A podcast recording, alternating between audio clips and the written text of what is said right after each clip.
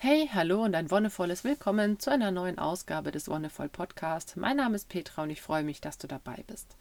Und wie angesprochen wird es heute nochmal ums Thema Trauma gehen. Ich habe es in der letzten Folge schon so ein bisschen angeschnitten und erklärt, was ist ein Trauma überhaupt. Es ist dieser Zustand der völligen Machtlosigkeit, des einfach nur über sich ergehen Lassens und des Schocks. Und es ist was, was tatsächlich in vielen unserer Leben vorkommt und es ist etwas, was tatsächlich auch transgenerational, also über die Generationen hinweg weitergegeben wird. Und darüber möchte ich heute sprechen, über gesellschaftliche Traumata und über das, ja, das Lösen solcher ganz, ganz, ganz tiefliegenden Verletzungen. Das ist ein sehr spannendes Thema. Ich habe mich damit auch schon, wie gesagt, in der Yoga-Ausbildung auseinandergesetzt und ich habe es in der letzten Folge kurz mal angesprochen. Da kam auch schon eine Rückmeldung zu, als ich gemeint habe, so körperliche Reaktionen und Trauma und Rückenschmerzen. Da möchte ich noch kurz drauf eingehen. Rückenschmerzen sind ja tatsächlich ein, ich würde mal sagen, Zivilisationskrankheit. Und die, also es gibt sehr, sehr, sehr, sehr, sehr viele verschiedene Ursachen für Rückenschmerzen. Also es gibt tausend verschiedene, dass wir zu viel sitzen, dass wir die falschen oder zu wenig Bewegung machen, dass wir schlecht essen, was auch immer. Aber es gibt tatsächlich auch einen Grund, der mit dem Thema Trauma und Traumatisierung zusammenhängt. Und zwar betrifft das den sogenannten Psoas-Muskel. Also der Psoas ist ein Muskel, der von hinten im Rücken, der setzt ähm, an, den, an der Wirbelsäule an, ähm, zwischen dem, oh, jetzt weiß ich nicht mehr genau, vorletzten und letzten Brustwirbel, glaube ich. Muss ich nochmal nachgucken. Auf jeden Fall setzt er irgendwo in der Mitte deiner Wirbelsäule an, geht dann Richtung nach vorne durch den Bauchraum, durchs Becken hindurch, an den Beckenknochen vorbei und setzt dann jeweils links und rechts an dem Oberschenkelknochen wieder an. Und dieser Muskel wird auch Traumamuskel genannt, weil der so diese typische Reaktion, wenn man Angst hat, dass man sich so klein und krumm macht, da verkürzt der dabei. Ja, also das, ähm, der wird auch Hüftbeuger oder Hüftstrecker genannt und äh, wenn man jetzt halt in so einer kleinen, eingekauerten, ängstlichen Position ist, das sieht man zum Beispiel auch bei Tieren ja ganz arg. Also zum Beispiel Hunde nehmen ja bei Angst auch den Schwanz so ganz arg rein. Man versucht sich kompakt zu machen, man versucht sich zu schützen. Und genau in dieser Position, wenn man oft und lange in dieser Position verharrt, was eben auch durch zu viel schlechtes Sitzen verursacht werden kann, ist eine Verkürzung dieses Muskels. Und das hat dann zur Folge, dass es zu extremen Rückenschmerzen von Mitte der, des Rückens bis hinein in den Lendenbereich kommen kann, weil das ist eben der Bereich, wo der Muskel durchläuft. Und wenn der Psoas verkürzt ist, dann kann es echt scheiße wehtun. Und es gibt aber zum Glück auch einige Übungen, die einerseits an dem Muskel ansetzen, andererseits an der Traumatisierung ansetzen, beziehungsweise an der Angst. Und das ist jetzt was anderes, sehr, sehr, sehr Spannendes, denn es ist ja tatsächlich so eine Art, wie ich habe schon gesagt, Volkskrankheit ist mit den Rückenschmerzen. Wir sitzen viel bewegungsfalsch und haben tiefliegende Traumatisierungen. Darauf werde ich gleich zu sprechen kommen. Also es ist äh, schon erstaunlich, dass wir nicht irgendwie Methoden finden, die das gegenseitig aufheben, sondern sich noch bestärken. Also wir sitzen viel, bewegen uns wenig und haben Traumatisierungen in diesem Muskel und alles ist auf diese verkürzte, verkrümmende Haltung ausgerichtet. Anstatt dass wir Lebensweisen führen, wo man entweder im Stehen arbeitet oder sich eben mehr bewegt oder wo es eben weniger oder kaum Traumatisierungen gibt. Also das finde ich irgendwie äh, ganz spannend, dass es ähm, ja, dass es sich so verstärkt gegenseitig, anstatt dass es sich irgendwie versucht entgegenzustellen und versucht zu lösen. Aber damit sind wir schon auf dieser gesellschaftlichen Ebene, die ich angesprochen habe. Wir haben heutzutage Formen von Arbeit, Leben und Freizeit gefunden, die eben nicht mehr sehr förderlich für uns sind, nicht mehr sehr förderlich für unser Wohlbefinden, für unsere Gesunderhaltung.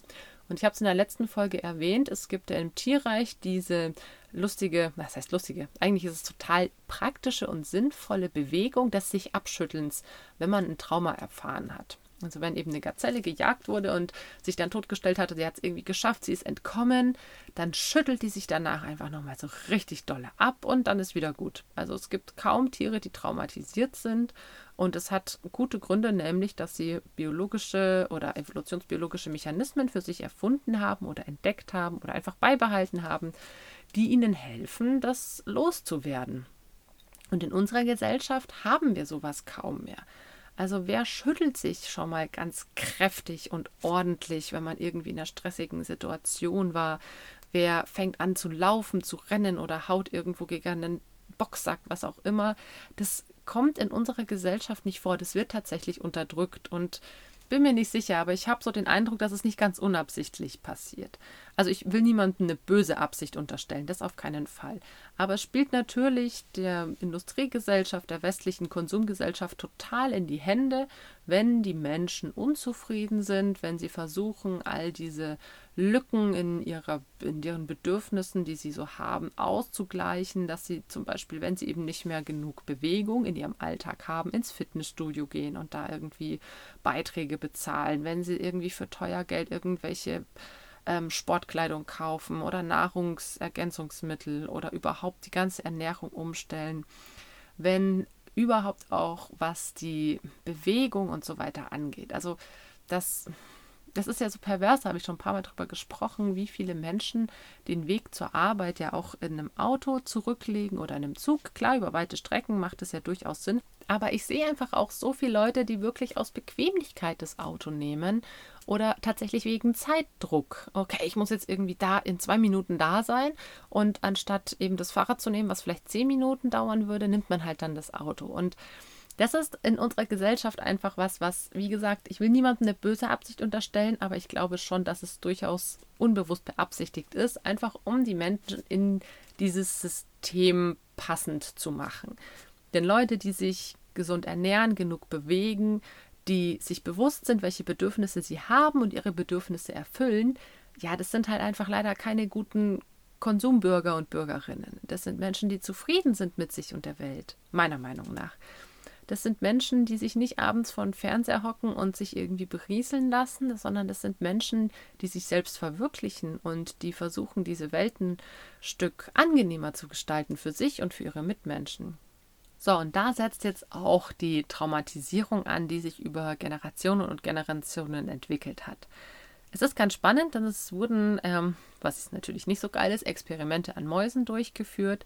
Bei denen wurde eine Generation von Mäusekindern traumatisiert, indem sie von den Eltern getrennt wurden äh, zu unregelmäßigen unterschiedlichen Zeiten.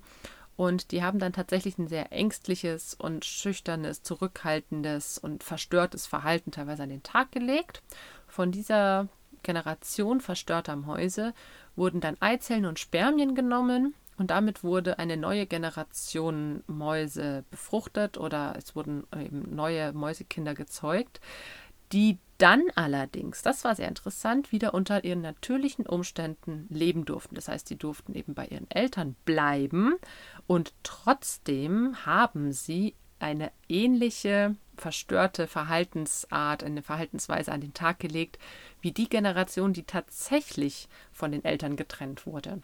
Und das ist halt echt super abgefahren, dass sich dieses Trauma, diese Traumatisierung eben nicht nur im Verhalten widerspiegelt. Also das wurde schon auch bei Menschen gezeigt, dass traumatisierte Eltern anders mit ihren Kindern umgehen als nicht traumatisierte Eltern und entsprechend sich ein Trauma auch über Erziehung oder über Verhalten weitergeben kann.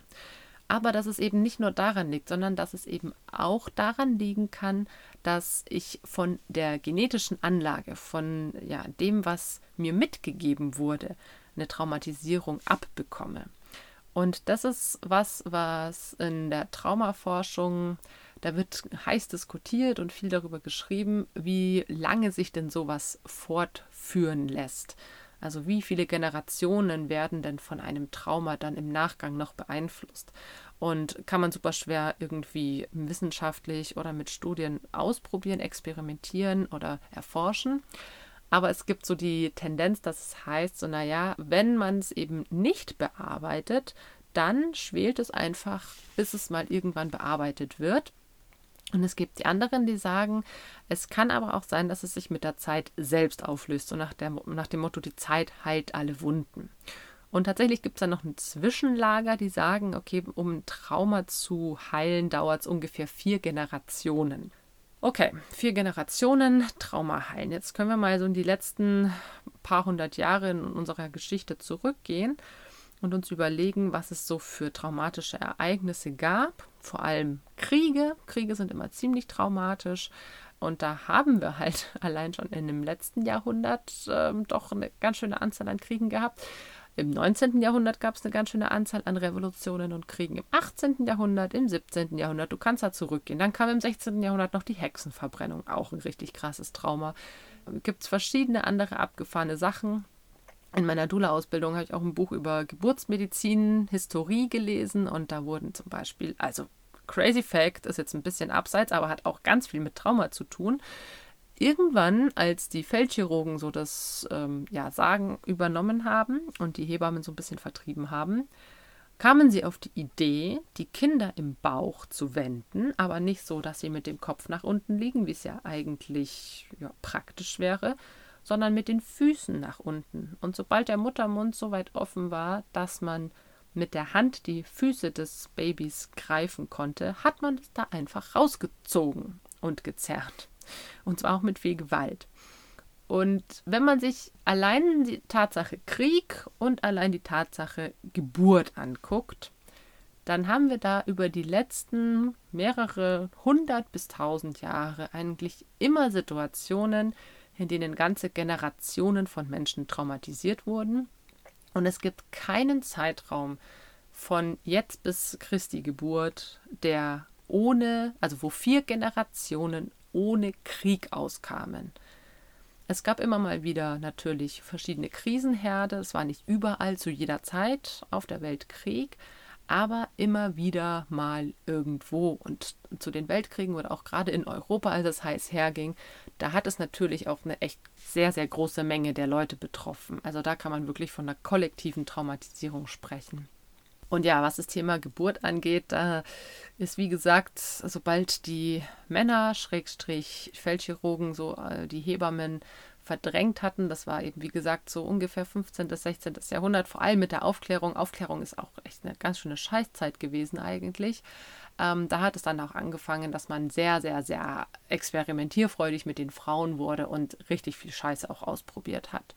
Und das muss man sich halt vorstellen. Dieser, allein schon dieser Moment, wie wir auf die Welt kommen, das kann für die Mutter vielleicht irgendwie einigermaßen okay sein, wenn die dann eine Betäubung hat oder total weggebeamt war. Aber wir dürfen niemals das Kind vergessen. Das Kind macht da eine ganz extreme Erfahrung und es wird auch, auch wenn die Geburt gut läuft, häufig von einem Geburtstrauma beim Kind gesprochen, einfach weil sich seine Umstände so extrem krass verändern. Also von diesem warmen, geborgenen, begrenzten, schwerelosen Raum im Fruchtwasser in der Gebärmutter hin zu einem kalten, hellen, unbegrenzten Raum da draußen mit vielen Geräuschen, mit lauten Geräuschen und vielen anderen Dingen noch dazu. Aber die Frage ist natürlich, wie wir diesen Übergang gestalten. Also gestalten wir den Übergang so, dass es auf jeden Fall eine richtig bescheuerte Scheißtraumatisierung wird oder gestalten wir den Übergang so, dass es einigermaßen okay ist für das Kind. Und es gibt ein sehr schönes Buch, das ähm, heißt Geburt ohne Gewalt von Frédéric Leboyer, der Typ, der auch das mit der Babymassage gemacht hat, in, in den Westen gebracht hat. Und ähm, ja, es ist ein sehr poetisches Buch, aber es geht tatsächlich darum, wie wir die Ankunft eines Kindes in unserer Welt ein bisschen angenehmer für das Kind gestalten können. Und es sind eigentlich nur ein paar kleine Sachen, zum Beispiel, dass man eben im Geburtsraum das Licht dimmt, dass das Kind nicht von einem total hellen, super grellen Licht geblendet wird oder überfordert wird, dass man das Kind ganz nah und kompakt nimmt, um ihm diese Grenzen wieder aufzuzeigen und erstmal ganz langsam diese Grenzen erweitert dass man es eben schön warm macht, um nicht gleich auch noch diese Kälte zu haben und so weiter und so fort. Also wir haben auf jeden Fall extreme Traumatisierungen, die die gesamte Gesellschaft betreffen. Denn einerseits wird es, wie gesagt, vermutlich auch über Gene weitergegeben und andererseits übers Verhalten. Wenn wir uns irgendwo ängstlich verhalten, Angst ist etwas, das kann sehr, sehr, sehr gut weitergegeben werden, nicht nur an eine Kindergeneration, sondern ja, wir sehen es in der Politik oder auch in der Gesellschaft, Angst kann man auch so gut schüren, ohne dass man irgendwie verwandt ist, ohne dass man sich kennt. Und das ist äh, ja die große Herausforderung in, ich denke, überhaupt für die Menschheit, dass wir es irgendwie schaffen, uns diesen kollektiven Traumata zu widmen. Denn wenn wir das schaffen, dass wir uns das angucken, was uns Menschen traumatisiert hat, was uns alle irgendwie beschäftigt, wenn wir das irgendwie hinkriegen, dann glaube ich, schaffen wir es auch, uns von diesen, ja, manche sagen Fesseln des Patriarchats, ich möchte es nicht so hart ausdrucken, aber von diesen Einflüssen des Patriarchats zu lösen. Denn ich denke auch das Patriarchat, also unsere momentane Form, in der wir leben, unsere Gesellschaftsform, ist aus einem Trauma hervorgegangen. Was das genau für ein Trauma ist, das erzähle ich gerne noch mal ein anderes Mal ein bisschen ausführlicher aber auch wie sich das Patriarchat aufgebaut hat und auch in der Form, in der wir heute leben, in diesem kapitalistischen System vor allen Dingen und in dieser extremen Leistungsgesellschaft, all das sind Folgen von vielen, vielen, vielen Generationen von traumatisierten Menschen. Was zeichnet traumatisierte Menschen aus? Ich habe es letztes Mal schon ein bisschen angeschnitten. Es ist dieses Weggucken, das Augenverschließen vor der Situation, die ein Trauma hervorgerufen hat. Aber wie ist es jetzt, wenn ich gar nicht weiß, was das Trauma war? Also wenn ich jetzt selbst zum Beispiel den Krieg nicht miterlebt habe. Oder was, wenn jetzt zum Beispiel meine Oma eine unglaublich scheußliche Geburt hatte was, wie, wie äußert sich das denn bei mir? Und das kann individuell total unterschiedlich sein. Aber ich denke, dass es ganz wichtig ist, darüber zu sprechen und sich das bewusst zu machen. Und gerade zum Beispiel die eigene Geburtssituation ist etwas, wenn die Eltern noch leben, dann kann man das erfragen. Aber ich merke zum Beispiel auch, ich habe das mit meiner Mama versucht und es, es ist halt trotzdem schon 31 Jahre her. Und im Endeffekt finde ich das sehr spannend. Das ist dieser Grundtenor bei der Geburt.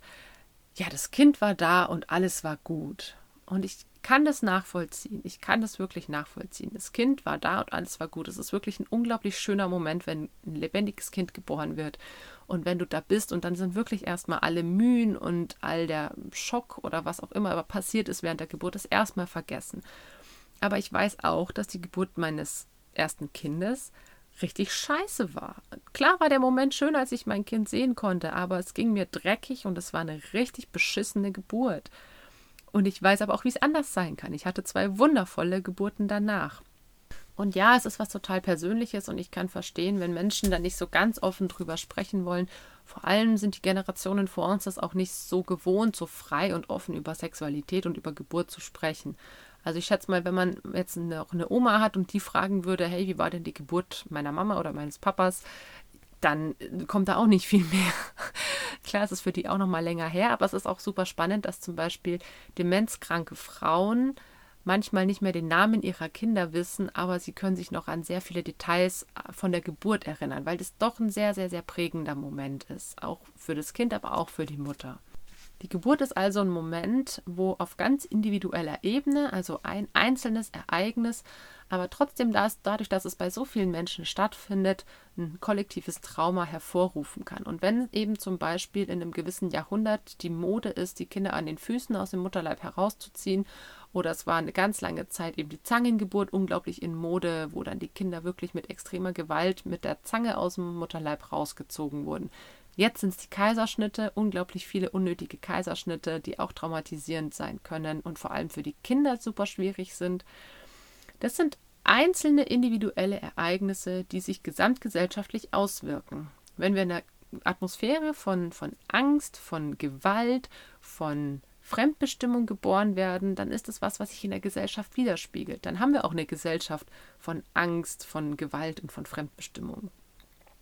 Jetzt gibt es natürlich noch diese großen Ereignisse wie Kriege oder wie Hexenverbrennung. Das sind gesellschaftliche Ereignisse, die sich dann wieder auf die individuelle Ebene zurückspiegeln und da dann wieder Traumata auslösen können. Und das heißt, es gibt unglaublich viele verschiedene Situationen, auch sowas wie 9-11. 9-11 war auch ein Ereignis, das sehr, sehr, sehr viele traumatisiert hat, was auch einen sehr, sehr krass langen Rattenschwanz hatte, wo man auch sieht, wie mit so einer Traumatisierung umgegangen wird. Ne? Da wird nicht wirklich aufgearbeitet und versucht es zu integrieren, sondern da wird einfach irgendwie mal draufgehauen und draufgehauen und draufgehauen. Von der einen Traumatisierung von 9-11 kommt es zur anderen Traumatisierung, in dem irgendwo in einem anderen Land ein Krieg deswegen angefangen wird oder in dem nach Rache und Vergeltung geschrien wird. Und das ist nicht der Weg. Meiner Meinung nach ist das nicht der Weg. Und das ist ein ganz schönes Ritual, um quasi gerade was Geburtssituationen ähm, angeht, um für sich das zu integrieren, um für sich zu gucken, bin ich denn schon so weit, ist, dass man den Leuten, die an dieser Geburt beteiligt waren, vergibt. Also das, das ist ein unglaublich, ja, man möchte meinen, banales Instrument, eine banale Methode, aber es ist so krass, also was das emotional mit dir macht, wenn ich daran denke, dass eben diese Menschen mir damals die Geburt mit meinem ersten Kind versaut haben, dann könnte ich natürlich wütend sein und sagen, boah, ihr blöden Arschlöcher und ihr habt den Beruf verfehlt und bla bla bla. Aber ich bin inzwischen dazu gekommen und ich sage, okay, ich vergebe euch, weil es auch einfach nichts bringt, immer in diese Spirale weiter hineinzutauchen von Gewalt und Aggression und Retraumatisierung oder neue Traumatisierung. Das ist nicht der Weg. Vergebung ist auch ein ganz, ganz großer Aspekt im Yoga. Da habe ich schon mal eine Folge drüber gemacht. Hör da auch gerne nochmal rein. Wenn wir schaffen zu vergeben, dann können wir uns auch mit uns selbst besser verbinden und mit uns selbst im Reinen sein. Denn damit können wir es schaffen, eine gute Grundlage zu legen für ein friedliches Miteinander, wenn diese Vergebung auch echt und authentisch ist. Also das sieht man immer wieder bei Kindern so, ja, dann, äh, also wenn die gezwungen werden, sich zu entschuldigen, so, ja, jetzt entschuldige dich, weil sonst gibt es, keine Ahnung, keine Nachtisch oder sowas. Dann sagen die so, Entschuldigung. Aber das ist natürlich nicht echt und authentisch. Und es gibt Menschen, die sich auch sehr unecht und unauthentisch entschuldigen oder Vergebung nur vortäuschen. Und es ist halt leider auch nicht, ja, auch nicht das Wahre. Das ist was, was sie irgendwie gelernt haben, vielleicht in dieser Form, als sie Kinder waren, dass man, wenn man irgendwie was falsch gemacht hat, sich entschuldigt und es hat sich halt dann irgendwie so eingeschlichen, dass sie das weiterhin so herzlos machen. Aber es ist ein großer Schritt, ganz aufrichtig jemanden zu vergeben und zu sagen, okay, du hattest deine Gründe, das so und so zu tun. Du hast es, hattest es in dem Moment für das Richtige gehalten. Und du bist ein Mensch, du machst Fehler und ich bin Mensch und ich mache Fehler. Und wir haben einfach beide einen scheiß Zeitpunkt erwischt, um aufeinander zu treffen. Und ich vergebe dir für dein Verhalten in dieser Situation. Das ist, wie gesagt, etwas auf individueller Ebene. Da gibt es noch ganz viele andere Möglichkeiten. Wenn du merkst, du hast da ein Thema, dann setz dich damit auseinander, bearbeite das so, wie es für dich angemessen ist, mit oder ohne professionelle Hilfe. Es gibt auch ganz viel Literatur zur Eigenanwendung und dann kann man sich damit auseinandersetzen. Wie sieht es jetzt aber mit diesen gesellschaftlichen großen Traumata aus? Und ich denke, dass es auch da von der individuellen Ebene ausgehen kann. Also wie können wir ein Trauma heilen, das in vielen Generationen vor uns irgendwie losgelöst wurde? Indem wir uns selbst damit auseinandersetzen und indem wir versuchen, Leute in unserem Umfeld damit einzubeziehen, indem wir zum Beispiel Gesprächskreise gründen. Es ist was total Schönes. Es gibt inzwischen in vielen Städten zum Beispiel Frauenkreise, wo sich Frauen unterschiedlichen Alters treffen, um auch über Traumatisierungen, die ihr Frausein speziell betreffen, angeht. Also wo sie über Themen sprechen wie ähm, Menstruation, eben auch Schwangerschaft oder Geburt oder auch Vergewaltigung oder auch andere Themen wie ähm, sich nicht gehört fühlen. Also auch das kann eine Traumatisierung sein, dass man als Mädchen immer irgendwie dazu erzogen wurde, ruhig zu sein und still zu sitzen und schönartig zu sein und sich hübsch zu machen. Und auch das kann irgendwann mit der Zeit zu einem Trauma führen.